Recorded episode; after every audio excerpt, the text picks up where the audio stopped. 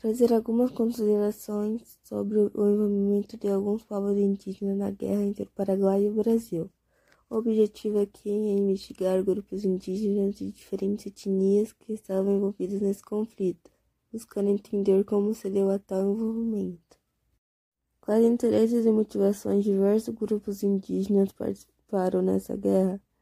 Qual era o significado da guerra para o indígena no século XIX? Quais nações indígenas participaram e a favor de qual lado?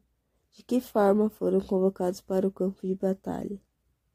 Constatamos que poderá ser de grande relevância social para ampliar e aprofundar o conhecimento sobre a Guerra do Paraguai, especificamente no que mostra sobre a frente indígena no conflito tão marcante, que a cada dia mais parece que foi ontem.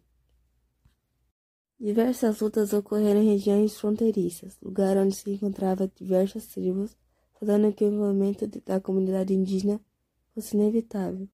Tribos de pelo menos três estados diferentes participaram nesse conflito: Mato Grosso do Sul, Pernambuco e Paraná.